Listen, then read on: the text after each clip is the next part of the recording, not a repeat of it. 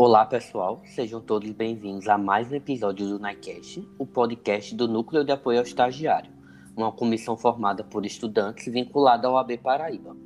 Eu me chamo Guilherme Albuquerque, sou membro do NAI e hoje aqui comigo eu trouxe Daniel Cirne. Ele que é estudante de Direito, assistente jurídico do árbitro independente Tiago Marinho Nunes, em São Paulo, ele que já foi também orador do grupo GEASE, é, do Centro Universitário de João Pessoa, e é um grupo que busca estudar e difundir os conhecimentos a respeito da arbitragem na Paraíba, e também ele é coach no mesmo grupo. Olá, Daniel, seja muito bem-vindo. Olá, é um prazer estar aqui. Fico muito grato por esse convite. Muito bom, Daniel. Daniel, é, eu gostaria de começar perguntando é, o que seria a arbitragem? A arbitragem é um método alternativo de resolução de disputas. E o que eu quero dizer com método alternativo? É alternativo ao modelo de justiça tradicional, ou seja, o judiciário.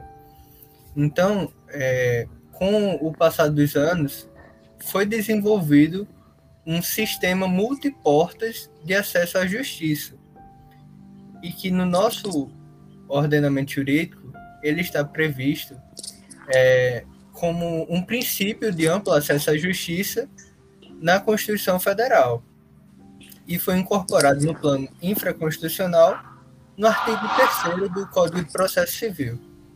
Esse sistema de justiça multiportas ele é composto de diferentes mecanismos de tutela de direitos, sendo cada método adequado para determinado tipo de disputa.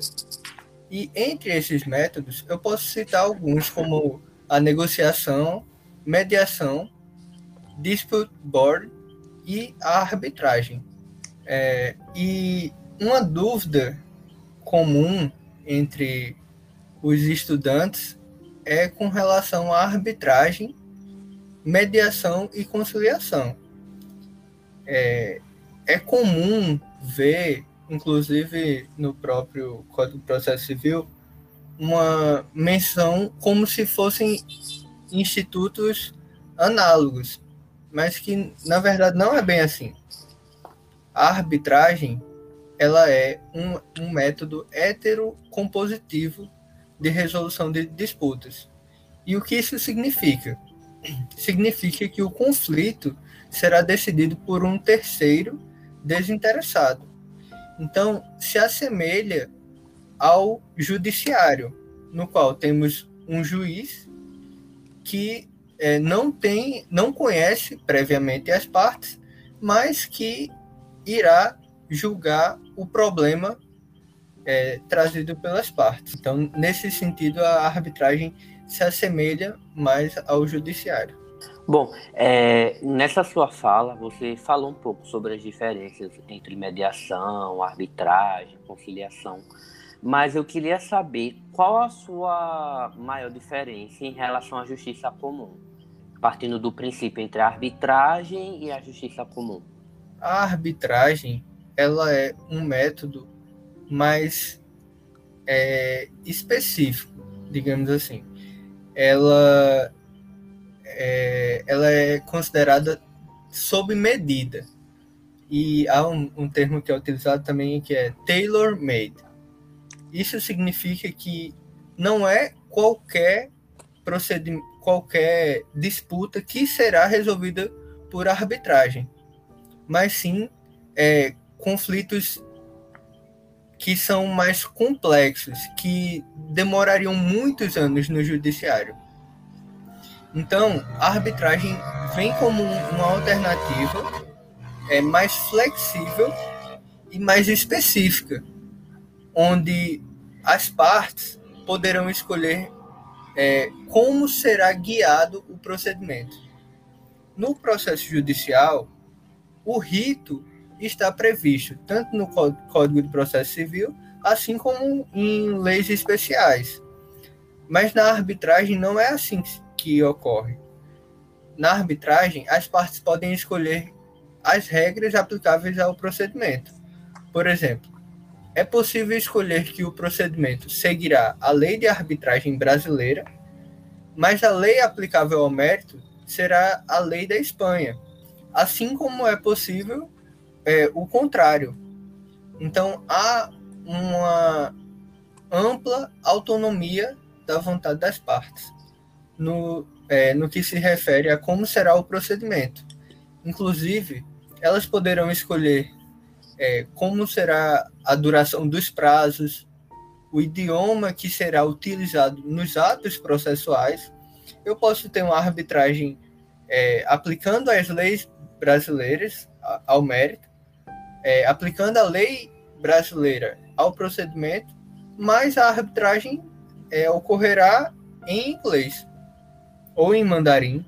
Isso é possível, basta que as partes é, escolham isso ou na cláusula compromissória, que é a cláusula que é inserida em um contrato entre as partes, e isso significa que as partes, desde o começo da relação jurídica, já podem optar pela arbitragem. Mas isso não significa que é, só pode ser escolhido no começo.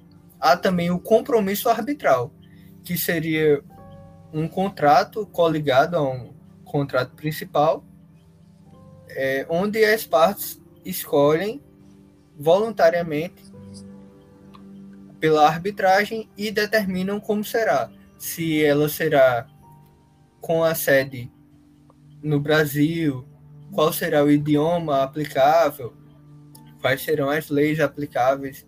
Então, a maior diferença entre o processo judicial e o procedimento arbitral é exatamente essa flexibilidade. Muito bacana. É, e partindo agora para o espectro do árbitro, eu queria saber, todo árbitro necessariamente ele tem que ser formado em direito ou ele é formado em direito? Existe alguma exceção? Porque a gente sabe que no judiciário é, o advogado precisa ser bacharel em direito e fazer o exame da ordem e ter a carteira vinculada ao AB. E na arbitragem, como isso funciona? É, nesse ponto, é bem diferente do judiciário, porque o juiz ele precisa ser aprovado em um concurso público e ele é investido no cargo, enquanto que na arbitragem não há a profissão de árbitro. Você é nomeado árbitro para uma determinada arbitragem. Então, você está árbitro. E então, com relação aos requisitos para atuar como árbitro em um procedimento, a Lei de Arbitragem Brasileira, a Lei 9307 de 96, ela no seu artigo 13 apenas traz como requisito que o árbitro seja uma pessoa capaz civilmente e que tenha a confiança das partes. E esse artigo é muito importante exatamente porque a confiança das partes é um dos requisitos para ser o árbitro.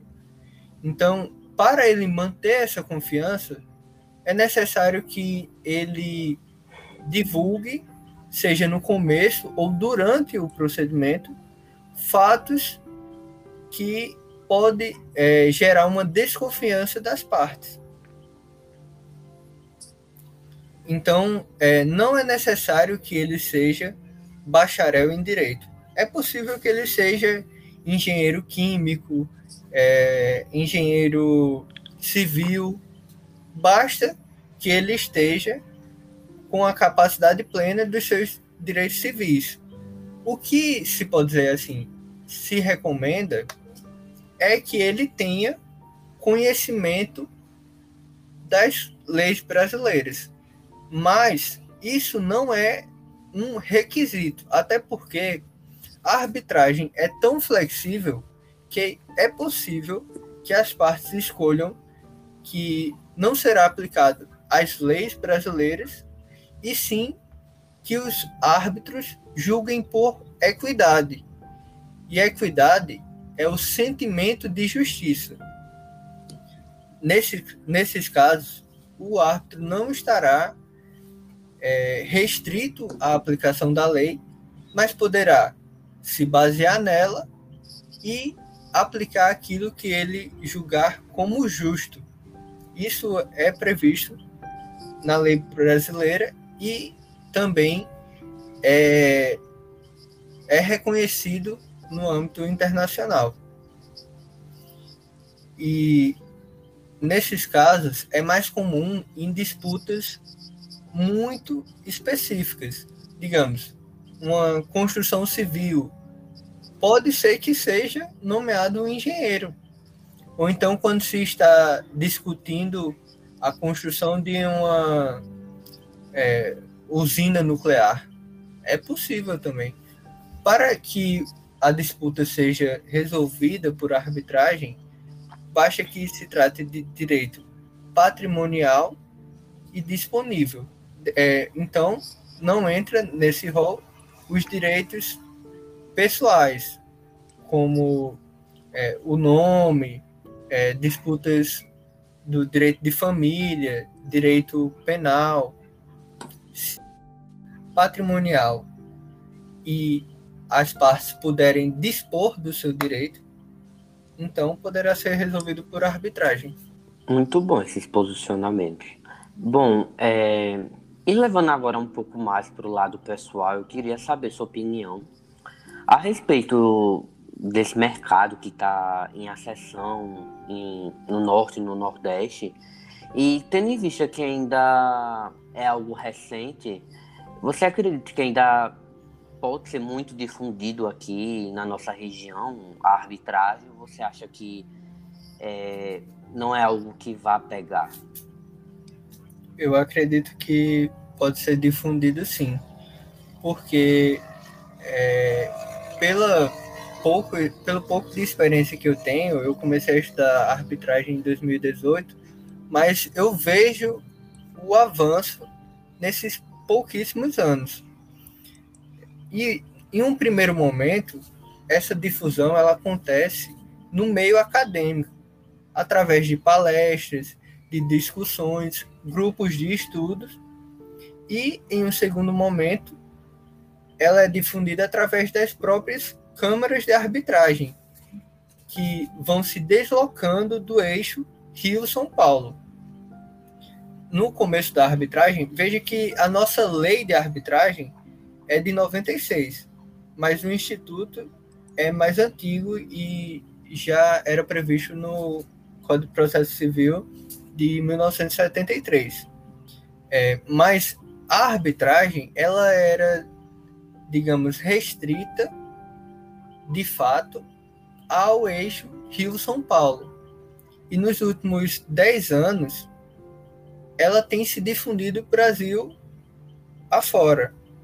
Então, hoje, nós temos uma Câmara, a Camarb, que ela fugiu dessa regra. A Camarb, ela surgiu em Minas Gerais. E hoje ela já tem é, algumas filiais em Brasília, em Recife. E, além dessa Câmara específica, outras surgiram. Por exemplo, no Rio Grande do Norte, nós temos a Câmara da Federação das Indústrias, a Canfierne. Aqui na Paraíba, nós temos algumas que me falham agora a memória o nome. Mas assim, nós vemos que é aos poucos que vai se tornando mais comum a utilização desse instituto. Inclusive, mesmo que não tenha uma demanda muito grande aqui na Paraíba, por exemplo, o que acontece, e eu sei que acontece, é de empresas paraibanas que escolhem a arbitragem, mas a sede é em São Paulo. Exatamente porque os maiores escritórios ainda estão lá e a sede de algumas câmaras é lá. Mas, é, principalmente a partir de 2020, o pós-pandemia, é, as câmaras estão se digitalizando, está sendo mais comum um procedimento virtual e está sendo mais difundido. Então, nós vemos tanto procedimentos por todo o Brasil, mas as próprias competições de arbitragem, que antigamente eram apenas São Paulo, Rio de Janeiro, hoje tem competições regionais.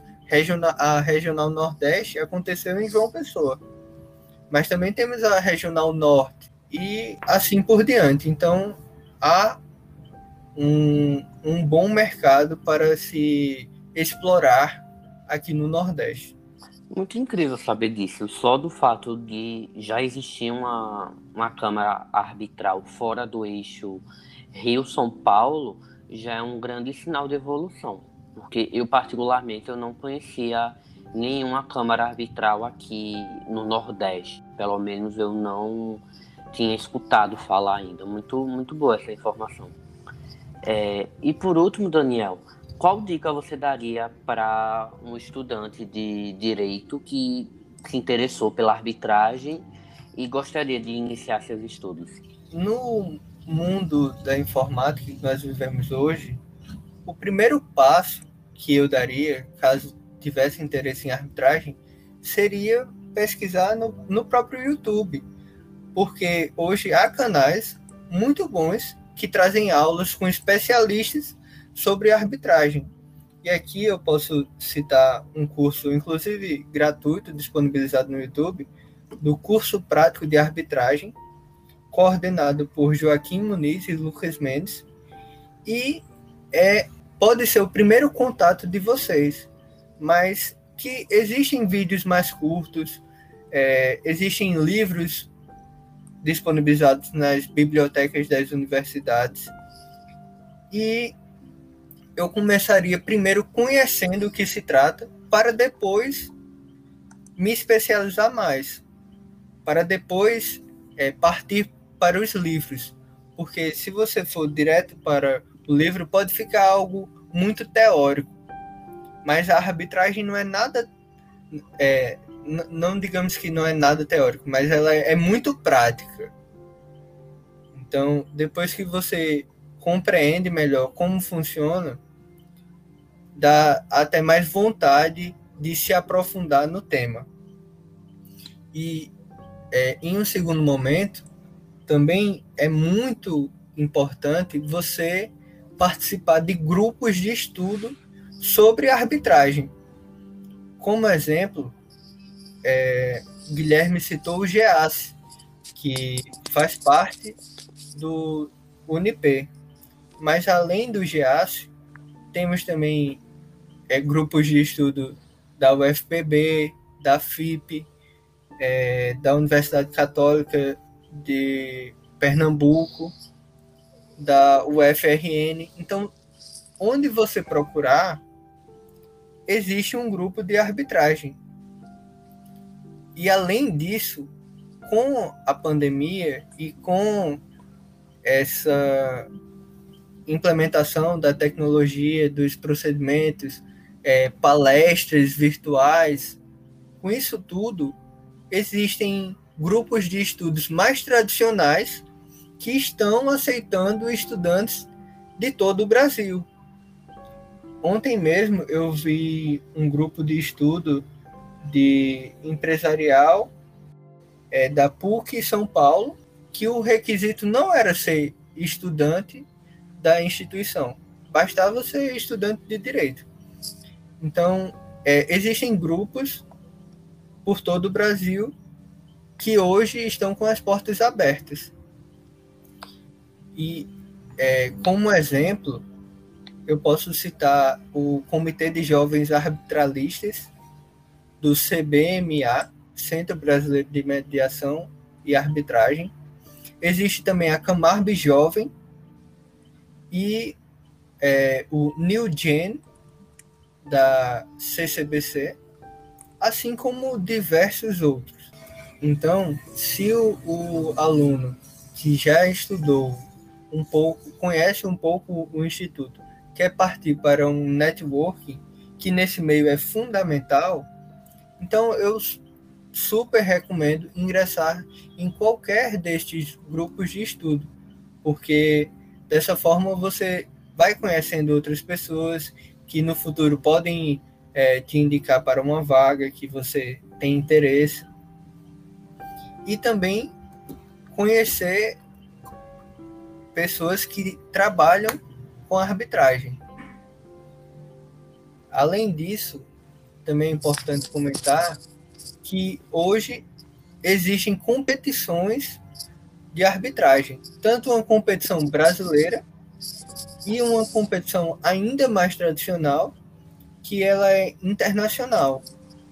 A competição brasileira de arbitragem, ela é organizada pela Camarb e está na sua 12ª edição. O UNIP, por exemplo, nos últimos cinco anos, tem investido mais num grupo de estudos que vem conquistando resultados. Na é, nona edição da competição brasileira de arbitragem, o Unip foi campeão. E isso significa que é possível que novas universidades aqui do Nordeste, do Norte, do, do Centro-Oeste consigam também um bom desempenho. Por quê? Porque o Unip fugiu da regra de que a arbitragem é voltada para o Sudeste.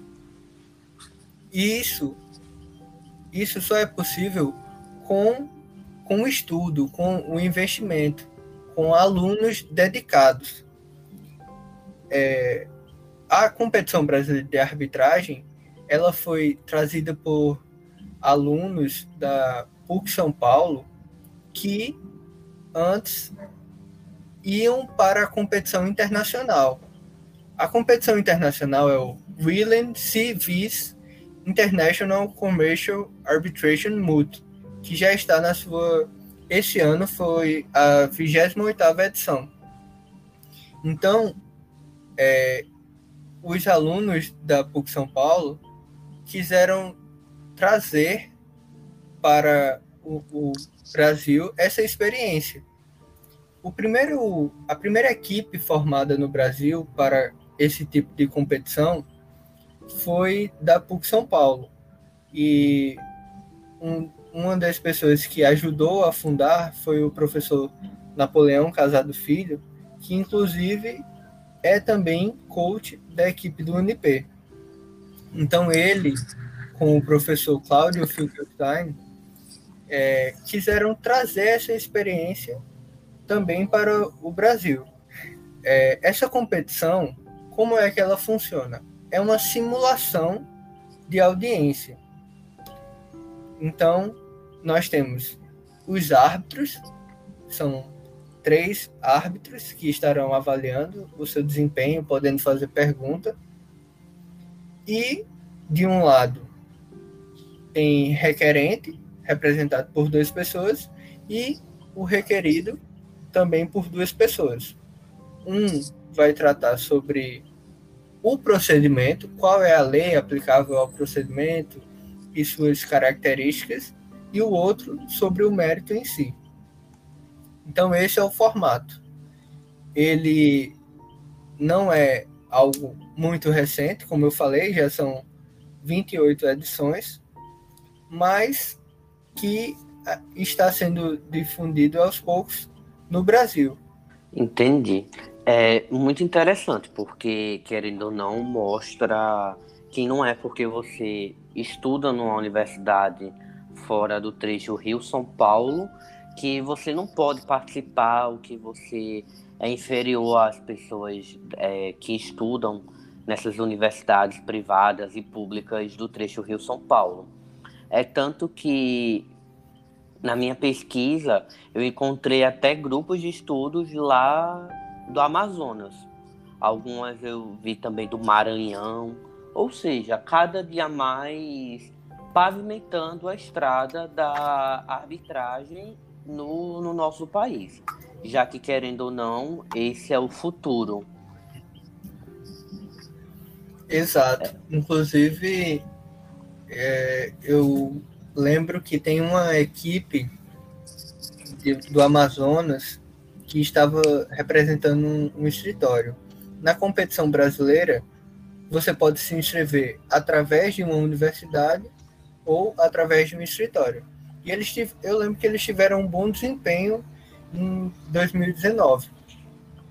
É, aqui no Nordeste, uma faculdade que já é, se tornou tradicional nas competições, assim como o Unip, é a Faculdade Baiana de Direito. Então, nós vemos que aos poucos nós também vamos é, participando desses eventos, tanto no âmbito nacional quanto internacional.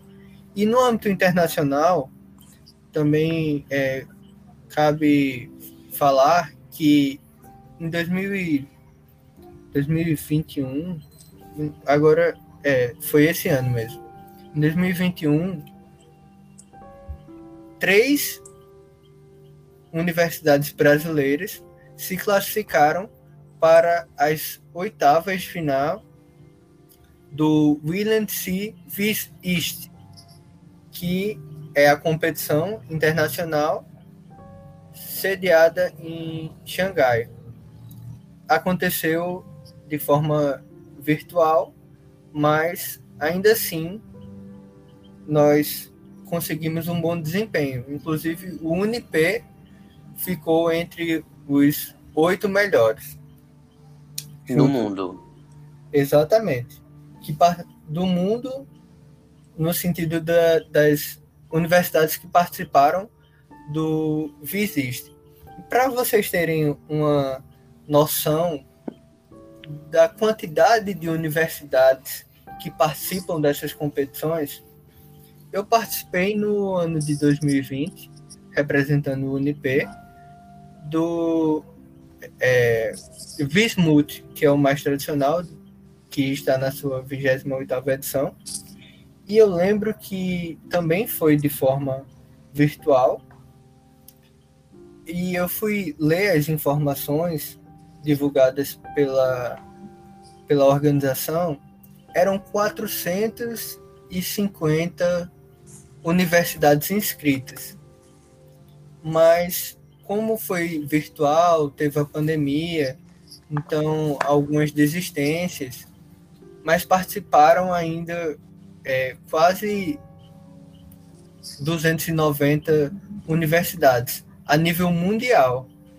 Então, para o estudante que fala inglês e tem esse interesse internacional, é uma experiência assim fantástica.